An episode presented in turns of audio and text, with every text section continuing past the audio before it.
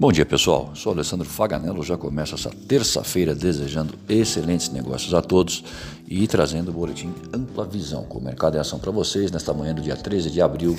Os dados foram coletados até as 8h55 da manhã e o cenário é o seguinte até o momento. Nas bolsas, o S&P futuro operando em baixa, 0,25%, a Alemanha, o índice DAX operando em alta de 0,17%, e o CSI 300 da China encerrou em baixa de 0,16%.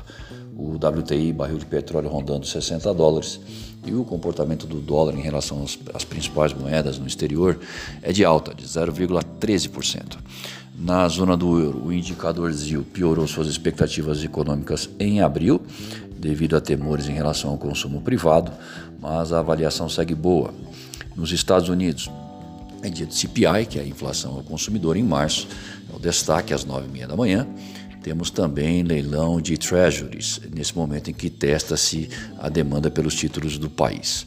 Na China, as exportações cresceram a um ritmo robusto em março, com a demanda global subindo à medida que a vacinação progride no mundo. E no Brasil, saem agora, logo cedinho, as vendas no varejo em fevereiro, enquanto Paulo Guedes participa de evento virtual do Bank of America às 15h30. Sem dúvida, temos as atenções voltadas à inflação ao consumidor americano em março. Afinal, o mercado monitora o aumento nos índices inflacionários em países desenvolvidos para formar suas apostas em relação à política monetária e rendimento de títulos, por exemplo. Mesmo com o Powell, o presidente do BC americano, acreditando que a elevação da inflação é natural e transitória em face do desconfinamento, acumulação de poupanças e estímulos nos últimos meses, leituras acima das expectativas podem alarmar os investidores. Nesta manhã, Reguladores de saúde dos Estados Unidos recomendaram uma pausa no uso da vacina da Johnson, depois que seis receptores desenvolveram um distúrbio raro envolvendo aí coágulos sanguíneos. Na Alemanha, as expectativas econômicas do ZIL caíram 5,9 pontos em abril, na primeira queda desde novembro de 2020, mas a avaliação da situação do país foi satisfatória temores de que restrições diminuam o consumo privado e estimativas de melhora nas exportações podem dar sentido ao indicador. Para a zona do euro, a relação expectativa-avaliação foi pelo mesmo caminho. A China única grande economia a seguir sem restrições vê forte crescimento comercial global.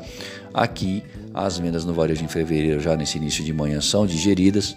Atenção também para o orçamento desse ano, que precisa ser execuível, enquanto segue o monitoramento em relação à CPI da Covid e os seus desdobramentos. O dólar vai abrindo em alta em relação ao fechamento de ontem, enquanto aguarda pela inflação nos Estados Unidos. Lembrando que o encerramento de ontem para o dólar foi de 5,722 e para o euro foi de 6,827. Para mais informações e consultas, ligue para nós. 011 911 77 111. Ampla assessoria em câmbio, o mercado em ação para você.